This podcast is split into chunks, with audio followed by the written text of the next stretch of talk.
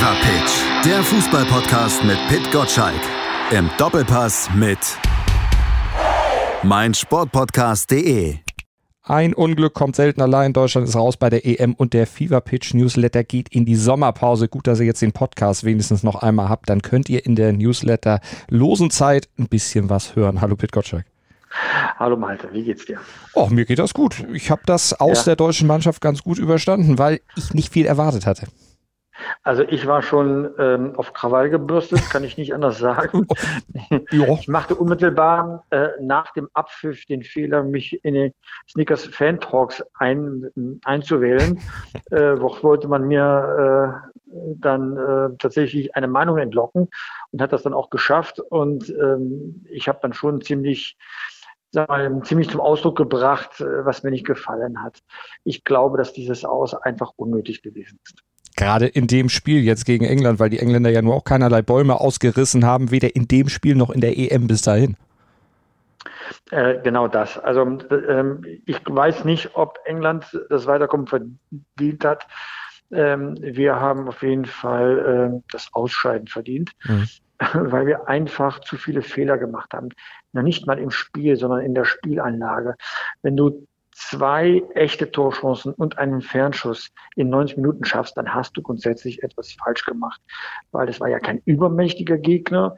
Wir hatten natürlich schon schnelle Leute wie den Sterling vorne drin, aber wir waren nicht in der Lage, ähm, erstens unsere Spielweise so attraktiv zu gestalten, dass wir äh, Chancen en masse kreieren und als die Engländer umgestellt haben, waren wir nicht in der Lage, vielleicht auch uns selbst dann umzustellen. Und äh, dann scheidest du natürlich aus. Und das war halt die gerechte Strafe für die drei Jahre, wo wir nicht weitergekommen sind seit der WM-Blamage 2018. Es ehrt dich, dass du das Wort wir benutzt. Das nimmt uns alle ein, beziehungsweise auch alle, die in der Verantwortung stehen, obwohl eigentlich willst du doch jemand anders äh, da benennen, oder?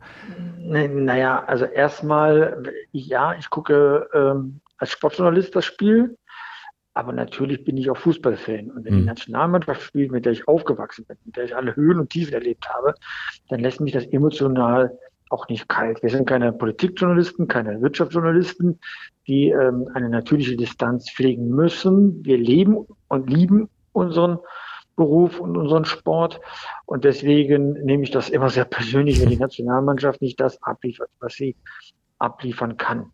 Und äh, du hast natürlich vollkommen recht ich glaube, man hat äh, bei Bundestrainer Löw äh, zu lange zugeschaut. Und wenn ich sage die, dann meine ich damit den DFB. Die DFB-Spitze war mit sich selbst beschäftigt. Und dadurch hat man äh, diesen Zickzackkurs, den es seit der WM-Blamage gegeben hat, äh, nicht durchschaut und entsprechend vielleicht Gegenmaßnahmen äh, gesetzt. So, das ist jetzt die Quittung, die wir dafür bekommen haben. Und äh, mich macht das traurig, weil ich glaube, dass eine Nationalmannschaft ja einmal ein schlechtes Turnier erleben kann, mhm. aber danach hat sie ja jedes Mal ähm, gut nachgelegt und hat ein besseres Turnier gemacht. Selbst unter Berti Vogt 94 Viertelfinale Bulgarien ausgeschieden, zwei Jahre später Europameister. Dann hat es 98 auch wieder nicht geklappt, Viertelfinale äh, raus ähm, gegen, äh, gegen Kroatien. Mhm. Und dann, äh, als dann das zweite Turnier schief lief, nämlich dann 2000 und noch schlimmer, dann kam wirklich eine lange Durststrecke. Das zwar ein bisschen hinweggetäuscht worden ist, weil Rudi Völler alles auf sich versammelt hat, was, äh, was an Kritik dann da war. Und er doch, ist ja Vize-Weltmeister geworden. Aber wenn man zwei Turniere hintereinander vergeigt, dann ist das ein Indiz dafür, dass jetzt eine längere Durchstrecke kommt. Und das wäre jetzt wirklich schade bei der aktuellen Nationalmannschaft. Sind wir wieder im Hier und Jetzt. Weil nächstes Jahr im November ist eine Fußball-Weltmeisterschaft und in drei Jahren eine Heim-EM. Und äh, woher soll ich die Hoffnung nehmen, wenn ich jetzt nur Fußballfan wäre, dass diese beiden Turniere besser verlaufen als äh, das äh, aktuelle EM-Turnier? Mhm. Ja, die einzige Hoffnung besteht wirklich in der Person des Löw-Nachfolgers, des neuen Bundestrainers Hansi Flick. Warum er?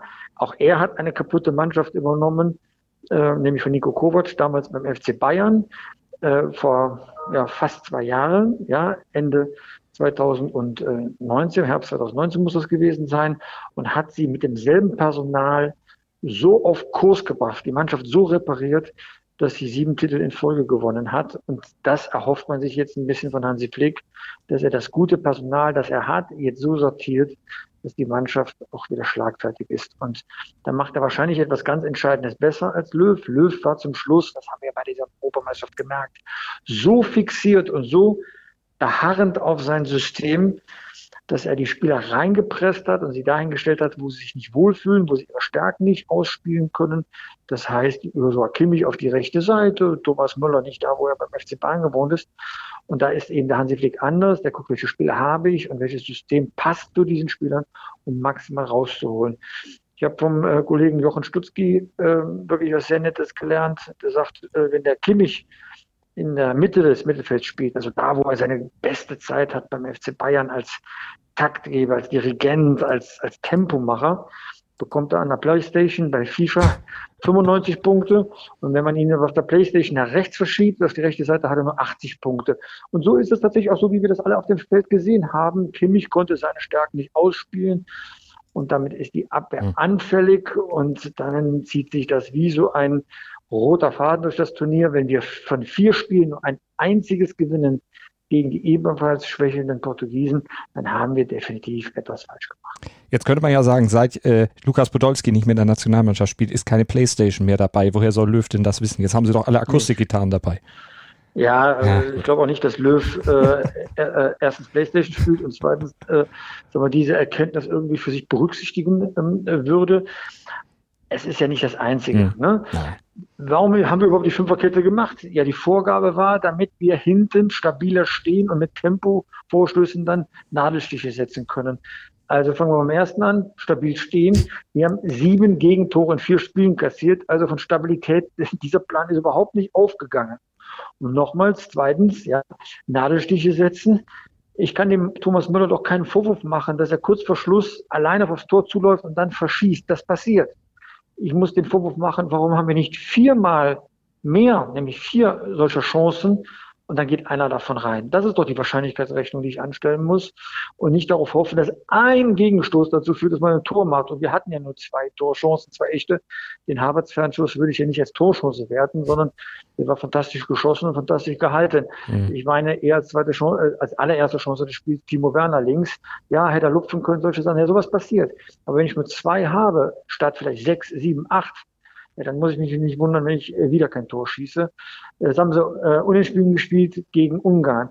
0-1 verloren gegen Frankreich, jetzt verloren ohne Torerfolg gegen, gegen England. Ja, das erste Mal überhaupt in einem wichtigen Spiel gegen England, seitdem ich die Nationalmannschaft verfolge.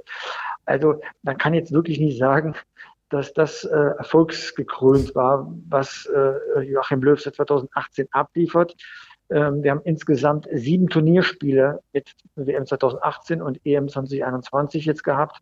Und von diesen sieben Spielen haben wir zwei gewonnen. Mit Ach und Krach gegen Schweden und ja, hurra äh, gegen Portugal und sonst niente. Mexiko verloren, Korea verloren, England verloren, Frankreich verloren. Also allein diese Aufzählung tut so weh. Und äh, ich möchte nicht in Abrede stellen, dass Joachim Löw eine großartige Arbeit als Bundestrainer geleistet hat. Aber ich habe es heute irgendwo gelesen. Ersten zehn Jahre wunderbar, letzten drei Jahre furchtbar ja. und das zwischendrin so lala. Zeigt das nicht auch, dass äh, auch ein Trainer auf dem Level und auf der Ebene einfach als Bundestrainer auch eine Halbwertszeit hat, die eben irgendwann einmal abgelaufen ist, dass man da vielleicht dann auch sagen muss, na komm, nach zehn Jahren oder nach dem Titel, da hätte einfach Schluss sein müssen, so wie Franz Beckenbauer das gemacht hat. Weltmeister geworden, abgetreten, Lichtgestalt. Also ich gehe jetzt mal kurz auf meinen Beruf, ja, so kann das ja jeder für sich auch machen. Wenn ich jetzt noch mit denselben Methoden und Sichtweisen arbeiten würde wie vor 15 Jahren, wo ich noch sehr printfixiert war, dann bin ich nicht vorbereitet auf die aktuelle Zeit, die sehr digital ist. Also muss ich mich auch als Führungskraft oder als Arbeiter oder wer auch immer neu erfinden. Das lernen wir doch alle in unserem Berufsalltag mit Fortbildung, mit äh, neuen Erkenntnissen, mit Austausch. Äh, aber muss ich doch als Journalist wie als Trainer heute anders arbeiten, als ich vor 15, 15, 20 Jahren getan habe. Und das, was ich gesehen habe, ist für mich das Festhalten an Gedankenmustern, wie es äh, früher mal wirklich sehr erfolgreich gewesen ist. Aber kein Plan B, kein Plan C, Also gucken wir ganz konkret auf das Spiel gegen England. Sterling links beschäftigt Ginter das ganze Spiel. In Ordnung. Ginter hat sich aufgerieben. Zu dem Zeitpunkt hat er ein Tor gemacht. Und dann durch eine Auswechslung bei England ging Sterling auf die andere Seite. Der Gegenspieler war plötzlich Rüdiger. Und man konnte an Rüdiger sehen, dass er nicht vorbereitet war auf diese Situation, als äh, dann sein Gegenspieler an der Abwehr, vor der Abwehr ähm, entlang gelaufen ist, hat er eine Todsünde begangen und die eigene Dreierkette gekreuzt, sodass dann ähm, die anderen Abwehrspieler gar nicht wussten, übernehme ich jetzt den Gegenspieler oder mache ich einen Platz, nehme ich seinen Platz, Plan ein. Es war nichts vorbereitet. Ähm, und wir können das sehr gut nachvollziehen, wenn du auf dem Bürgersteig jemand dir entgegenkommt und du gehst ganz klar rechts, weiß der andere, er muss ganz klar dann links gehen. Mhm. Wenn du aber auf ihn zugehst und er weiß nicht, was du tun sollst, dann stehst du plötzlich da, geht er jetzt rechts, geht er jetzt links und du, und du kommst ins, ins, ins Stoppen. Und genau so ist dieses Gegentor passiert. Wir waren ja in Überzahl im eigenen Strafraum. Aber die Zuordnung hat nicht mehr gestimmt durch dieses Fehlverhalten, das ja nur daran begründen kann, dass er nicht vorbereitet war. Ja, und dann haben die Engländer sehr klug diese, diese Millisekunden genutzt, um eine Lücke zu haben, haben das mit dem Ball reingestochen. So, wo ist jetzt die Stabilität einer Dreier-Abwehrkette, die man ja nicht trainieren konnte, weil die Spieler das in ihren Vereinen einfach nicht spielen. Mhm. Und deswegen verstehe ich den Bundestrainer nicht, dass er nicht einfach erfolgreiche Konzepte übernimmt aus den Vereinen, weil die Spieler es gewohnt sind, wenn die Zeit zum Vorbereiten ja eh so kurz ist. Und das ist das, was man dem Bundestrainer vorwerfen muss, dass er stur an etwas festgehalten hat, wo jeder Experte, und jetzt rede ich mal nicht von Journalisten, sondern Nationalspieler, die auf dem Rasen gestanden haben, die wissen, was los ist, was in den Köpfen losgeht, die das auch immer angemahnt mhm. haben. Wir haben ein Unterzahl im Zentrum des Mittelfelds, wenn wir Fünferkette spielen, weil wir die Außen ja stark machen. Damit geht Kreativität nach vorne, eine Anspielstation verloren im Weg nach vorne. Dann haben wir zu wenig Chancen, und wenn das Ergebnis ist, dass wir dann hinten auch noch nicht stabil sind, weil wir es nicht gewohnt sind, dann frage ich mich, was soll denn das System? Warum spielen wir es dann, wenn wir nicht stabil sind und vorne keine Torchancen haben? Also ich meine, das weiß jeder Hobbytrainer, dass das auf Dauer nicht funktionieren kann. Das kann mal funktionieren, wenn man so dumm spielt wie Portugal gegen uns, aber in der Regel funktioniert es nicht. Hm. Ja, zumal Löw ja auch in den Märzspielen noch mit Viererkette operiert hatte, da ja eigentlich da noch völlig überzeugt war von dem Weg. Aber jetzt hat er ja auch noch Assistenztrainer, äh, die ja auch irgendwo wissen, wie der Hase läuft, äh, aber ja, keine Chance hatten. Herr, Herr Sorg, hat, Herr Sorg ist, ist wahrscheinlich ein guter Konzeptionist, äh, um Dinge am Reißbrett äh, klar zu machen. Aber er hat ja dann, wenn er im Profifußball äh, zu tun hatte, nie Erfolg gehabt. Hm. Nie. Er hat große Sympathien, er ist ein netter Kerl, gar keine Frage, aber er ist ja kein Erfolgstrainer.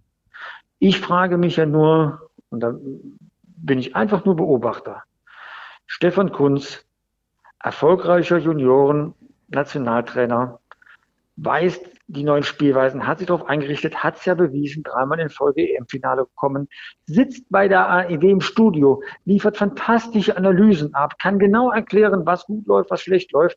Warum ist er nicht im Trainerstab? Ich meine, es kann doch keinem Bundestrainer schaden, wenn er kluge Köpfe, die sowieso unter Vertrag sind, anhört, ihre Sichtweisen mit einbezieht, womöglich sogar berücksichtigt bei der eigenen Planung. Mhm. Dümmer wird man auf jeden Fall nicht. Und das ist das, was ich nicht verstehe. Jetzt haben wir da Fehlerflüsterer Nummer zwei da sitzen auf der Bank. Ja, jetzt darf der auch noch weitermachen bei Hansi Flick. Ja, Gott sei Dank. Also dann äh, wissen wir schon, dass Hansi Flick schon sehr stark sein muss, äh, äh dass diese Chose nicht weitergeht. Ich verstehe es nicht. Man könnte das von DFB-Spitze sehr einfach regeln, aber wenn da keiner ist, weil die sich mit anderen Dingen beschäftigen als mit der wichtigsten Mannschaft des Landes, mit der Nationalmannschaft, dann kann das auf Dauer eben nicht gut gehen. Wir haben wirklich Zukunftsfragen zu beantworten. Wir müssen jetzt ganz kurzfristig auf die WM nächstes Jahr gucken und mittelfristig auf die EM im eigenen Land. Also es dann nur dem Bundestrainer zu überlassen, dem armen Hansi Flick, ist auch zu wenig. Aber Hansi Flick wird mit Sicherheit einen guten Job machen, wenn er da anknüpft, wo er bei Bayern München aufhört weil er ja auch die Rückendeckung unter anderem von Oliver Bierhoff hat, dessen Frage man vielleicht auch nochmal, oder dessen Position man vielleicht auch nochmal überdenken sollte, weil der ja nun relativ viel zu tun hat. Du hast gesagt, der kümmert oder die haben sich um sehr viele Dinge zu kümmern, aber nicht um das Wichtigste, um die Mannschaft. Braucht die Mannschaft vielleicht noch einen eigenen Sportdirektor wieder? Sie hat ja einen eigenen Sportdirektor, ähm, ähm, die da sagen wir, für die Belange dann zuständig sind. Am Ende geht es aber nur darum, wie die Mannschaft auf das Feld läuft und wie sie eingestellt ist. Da hat weder Bierhoff noch irgendein Staff-Mitarbeiter äh, wirklich etwas, ähm, etwas zu tun. Wenn du einen Bundestrainer hast, dem du weiter vertraust, statt ihn nach der WM 2018 dankend äh, zu verabschieden, dann überlässt du ihm natürlich dieses Feld. Also Bioff kann ihm ja nicht sagen, mal, mach das so und so bitte. Äh, das wird ja auch äh, Löw nicht zulassen. Ähm, man kann das auch alles verstehen, wenn die auch, die können ja alles immer gut erklären. Ich habe die Pressekonferenz dann auch sehr, sehr genau äh, verfolgt. Und äh, am Ende hat man festgestellt, die Mannschaft hat keinen Fehler gemacht, der Staff hat keinen Fehler gemacht. Und auf den Trainer ist man nicht eingegangen, aber der ist der der dann übrig bleibt, ja. Mhm. Also ähm, ehrlich gesagt, vom Bioff ähm, habe ich mir dann auch mehr erwartet, dass er eingreift, aber natürlich hast du eine gewisse Beißhemmung, wenn du einen Weltmeistertrainer hast. Ähm, aber gucken wir uns das äh, Resultat an. Das ist einfach schlecht. Die letzten drei Jahre sind einfach schlecht braucht es jetzt noch jemanden wie Hermann Gerland, über den ja offensichtlich nicht mal diskutiert wurde, der sich aber selbst ins Gespräch gebracht hat, gesagt, warum, wenn Hansi geht, gehe ich gerne mit, wäre eine tolle Sache. Ja, auch da wieder. Also unbestritten ist doch, dass Hermann Gerland Ahnung vom Fußball hat. Der hat einen Blick. Meistens gut, wen er da entdeckt, ganz wenige Ausnahmen eher schlecht. Aber er hat einen Blick und er erzählt die einfachen Weisheiten des Fußballs. Die Bayern-Spieler kennen ihn sehr gut und werden ihn auch zu schätzen wissen. Es schadet doch nicht, ihn mitzunehmen. Der Mann wird nicht so teuer sein und er wird uns das nicht mehr leisten können. Verstehe ich die Welt auch nicht mehr. Er bringt so etwas mit, was auch Horst Rubeich mitgebracht hat. Da sehe ich die Parallele, mhm. als er die Junioren trainiert hat, wie er die jungen Menschen ähm, angesteckt hat, obwohl er vielleicht nicht der modernste Trainer ist, ja, aber er hat sie angesteckt, konnte ihnen was, ihnen was mit auf den Weg geben. Ich glaube, Hermann Gerland kann das auch. Es schadet niemandem. Der Berti Vogt hat in der Zwischenzeit Erich Rutemöller vorgeschlagen. Ich kann jetzt Erich Rutemöller, den ich ja schätze, aber nicht genau einschätzen, ja. Aber wenn ich Erfahrung und Wissen habe und bringe das mit rein, paare das vielleicht mit jungen Erkenntnissen, mit den jungen Wilden, die aus der Trainerausbildung kommen, dann kann dort nur was Gutes entstehen, auch wenn der Prozess sehr anstrengend ist, weil jeder natürlich auf seine Meinung beharrt. Dümmer wird man nicht. Es gibt nicht den einen Weg. Es gibt nur den Austausch von Ideen. Und das ist ja das, was ich bei der Nationalmannschaft vermisse. Ich habe keine Idee, was die Spielweise ist. Wollen wir über Flügel spielen? Wollen wir Zentrum stark machen? Machen wir Umschaltspiel? Machen wir Ballbesitz? Es war von allem etwas und nichts richtig. So hat die Nationalmannschaft gespielt. Und jetzt übernimmt Hansi Flick, du hast vorhin seine Zeit bei Bayern angesprochen, diesen großen Erfolg, den er da gehabt hat. Wo ist es denn einfacher für Hansi zu flicken? Bei der Nationalmannschaft jetzt oder damals bei Bayern? Naja, einfach ist erstmal, äh, er muss sich nicht um Transfers kümmern. Es kann ihm niemand vor die Nase gesetzt werden, den man vielleicht in Kanada entdeckt hat. Also das ist ja erstmal ein Vorteil. Sondern er muss sich ähm, auf, auf die äh, konzentrieren, äh, die vom Pass her Deutsche sind. Also, und äh, da wird er, glaube ich, schon in Deutschland elf sehr gute Spieler zusammenkriegen und wirklich gute Spieler, die den Kader dann äh, voll machen. Und aus denen muss er eine schlagfertige Truppe machen. Ich habe heute Olaf Thon bei Sport 1 gehört, hat ganz klar gesagt, es wird nicht darum gehen, ob er eine gute Weltmeisterschaft 2038 äh, spielt, sondern dass jetzt aktuell die Besten auf dem Platz stehen, die Deutschland zu bieten hat. Und das werden ja wohl hoffentlich mehr als elf Leute sein. Und aus dieser Mannschaft kannst du ja sofort auch Erfolg kreieren. Er weiß ja, ähm, wie man Erfolg äh, herstellt. Und wenn er dann darüber hinaus noch perspektivisch denkt und nimmt Spieler mit, die von den alten, erfahrenen und sehr guten lernen kann, damit sie dann irgendwann übernehmen können, dann glaube ich, kriegt er das auch hin mit der guten Mischung. Er hat es ja bei Bayern München bewiesen.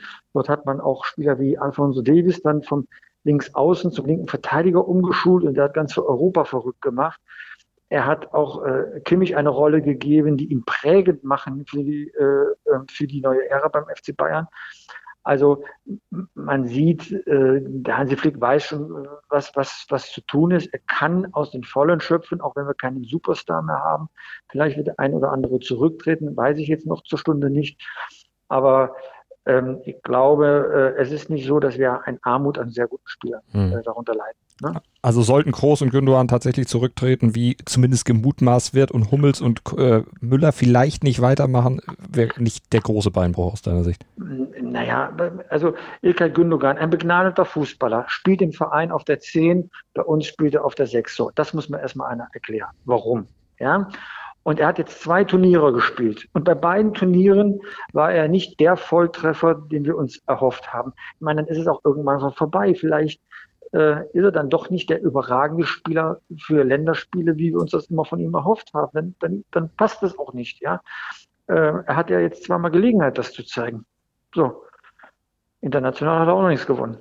So, einerseits Toni Groß, ja, vielleicht ist Toni Groß jetzt auch über den Zenit, will zu viel Ballkontakte haben, will zu viel inszenieren, vielleicht kann er das nicht mehr. So, das sind ja alles so Fragen, die jetzt äh, in der Sommerpause beantwortet werden. Aber es bleiben genug Spieler. Wenn ich an eine Achse denke, ja, mein Gott, dann stellen wir den Neuer in, weiterhin ins Tor. Das ist nicht entscheidend. Er ist der beste Torwart, den wir in Deutschland haben. Solange der Bälle halten kann, sollte er das tun. Aber wenn wir dann sagen, zum Beispiel eine Mittelfeldachse, die bei Kimmich und Goretzka beginnt, dann haben wir doch schon mal ein Herz in der Mannschaft, wenn die zwei den Takt vorgeben. So, da spricht ja nichts dagegen. Unser Problem ist, und das ist wirklich dann ein Problem, wir haben halt keinen Mittelstürmer. Das ist unser Problem. Wir haben keinen Knipser, der uns garantiert, äh, er kann in jedem Spiel ein, zwei Tore machen. Das ist unser Problem.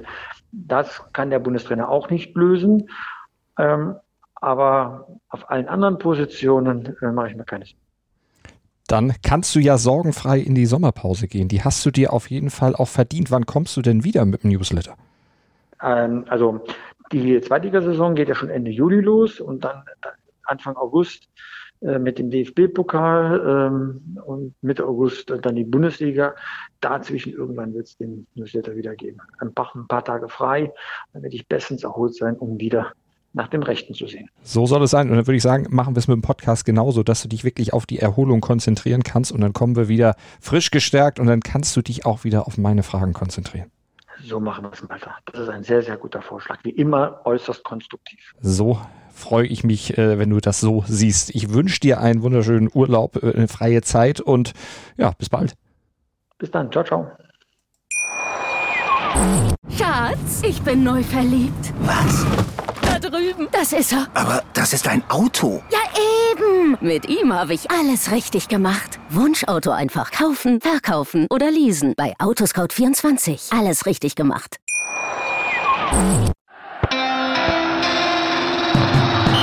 Fever Pitch, der Fußballpodcast mit Pit Gottschalk. Im Doppelpass mit meinsportpodcast.de. Schatz, ich bin neu verliebt. Was? Da drüben. Das ist er. Aber das ist ein Auto. Ja, eben. Mit ihm habe ich alles richtig gemacht. Wunschauto einfach kaufen, verkaufen oder leasen. Bei Autoscout24. Alles richtig gemacht.